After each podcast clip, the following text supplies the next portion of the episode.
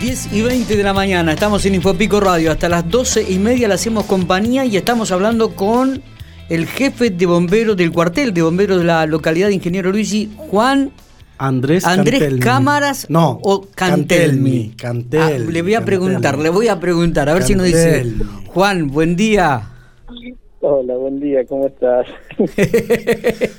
claro, eh, ahora me dicen que es Juan Andrés Cantelmi. Ayer me pusieron que era Juan Andrés Cámara. No, Digo, yo bueno. Ayer te pasé el contacto de Juan Andrés, que es el jefe de bomberos Sí. de Luigi. Y pasa que dice cámaras porque Pero el hombre And- me pone- también se dedica a colocar cámaras de seguridad, Bueno, no pero él me solamente pone bombero. Juan Andrés Cámaras, coma, jefe de bomberos de Ingeniero Luigi. Entonces yo puse Juan Andrés Cámara, jefe del cuartel de Ingeniero Luigi. Pero bueno, ya está, es, es una anécdota, quedó ya Un detalle. ahora, es un detalle nada más. No, es terrible, sí, la verdad que sí. bueno, Juan, Bueno. eh, Sí. te llamamos porque, bueno, ayer nos sorprendió la información que teníamos con respecto a este incendio que se origina en, en la zona rural de Rancul y luego eh, comienza a transitar un recorrido de 2.000 hectáreas. ¿Está bien lo que decimos? En su mayoría de Monte de Caldén. Exactamente. Eh, el incendio, eh, hay dos campos que afecta, que son parte de la jurisdicción de Rancul eh, y algo de Luigi, que son el bosque y la jurídica. Eh, son dos campos que tienen una gran mayoría eh, de su extensión en, en bosque alto de Caldén, ¿no? Ujú. Eh, bueno, fue afectado, bueno, en el inicio no lo, no lo conocemos, pero bueno, fue afectado en alrededor de unas 4.000 hectáreas eh, de ese campo entre lo que el fuego arrasa y entre la quema en contra que se hace eh, para evitar el, avance del fuego. Claro, claro. Eh, realmente de una dimensión importante y que quizás no se le ha dado la trascendencia de lo que significa una planta de Caldén y, lo que tarda en crecer, porque si nosotros tenemos un- una planta que mide en- en realidad una altura de 10 metros con una copa de 4 o 5, esa planta tarda alrededor de 100 años para crecer, la lentitud que tiene una planta de Caldén, ¿no? Por eso realmente la, la- la magnitud y, y la importancia de este incendio. Sí, eh, bueno, para esta época en esta zona eh, son comunes el tema de los de los incendios forestales.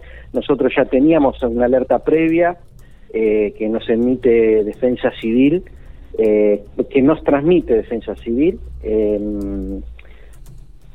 ya indicándonos todo sobre la- el riesgo de incendio que hay y las posibilidades de riesgo de incendio que tenemos en las diferentes zonas. Esto se da en base a un pronóstico, lo que tiene que ver con el con la, eh, la baja humedad ambiente y eh, la cantidad de pastura acumulada eh, debajo de, la, de las plantaciones eh, y, la, y la escasa humedad eso ayuda de que se puedan se puedan iniciar eh, incendios en los cuales hay que extremar las, las medidas de precaución para que para evitar de que arranquen. De hecho en la zona de Córdoba eh, dentro de esas predicciones también están teniendo estos problemas que estamos que son ahora eh, de público conocimiento Juan Andrés, ¿cuántos bomberos estuvieron trabajando sobre esta tarea y cuántos cuarteles? Me imagino no trabajaron solamente ustedes. No, hubo colaboración de varios cuarteles. eh, nosotros eh, acudimos en, en- en primera instancia eh, con Rancul, que fueron los dos primeros que llegamos al lugar. Eh, después se fueron sumando otros cuarteles como La Maruja, eh, y eso después que también llegó de noche a trabajar. Eh, después estuvo Arata, eh, que se unió a Defensa Civil eh, un poco más a la madrugada. Y bueno, también trabajando ellos de este lado eh, de, de la cosa, de la, de la provincia o del- de los campos. Del otro lado tenemos a la gente de San Luis, eh, que también estuvo haciendo algunas actuaciones, eh, siendo de que estamos cerca del límite con, con San Luis y afecta el Caldenar de ellos, afecta también eh, esa zona. Por el incendio corren el riesgo, así que también tuvieron injerencia ellos.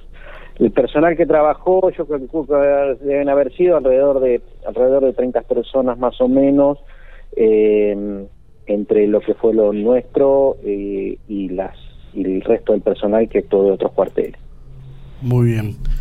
Eh, bueno, Juan Andrés, la verdad que muy amable por este por esta atención y por comentarnos sobre esto que sucedió ahí en la localidad. Me quería sacar la duda porque hablando en el día de ayer con, con Juan Andrés, este, me había dicho 2.000 hectáreas y ahora ya son 4.000 las afectadas. Sí, eh, nosotros, eh, yo, em, nosotros tenemos una aplicación que utilizamos para hacer las mediciones de lo que tiene que ver con el fuego no es una medición eh, en tiempo real y eso por ahí nos tira una diferencia entre eh, lo que realmente se está quemando en ese momento y lo que afecta después con el con la quema en contra que se realiza. Estoy en ese momento yo cuando yo te hablé o te, te comuniqué las hectáreas quemadas era eh, la medición que yo tenía de la, del, del foco que se veía a través de satélite eh, que me indicaban que eran alrededor de 2.000 hectáreas. Después, eh, eso sobre la tardecita, eh, bueno, yo hablé con Luis Clara, que era el, jefe de defensa civil, y bueno, él me comunica ahí los datos finales de la quema, que habían sido 4.000 hectáreas y de los campos que realmente había afectado. Listo, gracias Juan, un, un abrazo grande. ¿eh? No, por nada, y bueno, eh, déjame dar un consejo, por favor, a la gente en esta época, eh, todo lo que tiene que ver con, con incendios, con, con el manejo de fuego eh, a cualquier nivel, eh, que extremen las medidas de precaución, lo estamos viendo en todos lados. Hay el, el, el riesgo de vida que hay para cuando se tiene que trabajar en este tipo de incendios es, es increíble para el personal que trabaja, para las personas involucradas y para animales que están también dentro de esa cosa, no solo la, la, de la cría de ganado, sino la fauna salvaje también. Así que bueno, el tema es que por favor extremen las medidas de, de precaución para el tema de, los, de lo que tiene que ver con el uso del fuego. Muchas gracias. No, por favor. Muy bien. Juan Andrés Cantelmi, eh, jefe del cuartel de bomberos de Ingeniero Luis y hablando por Infopico Radio. Hasta las dos y media le hacemos compañía. Son las 10.27 de la mañana.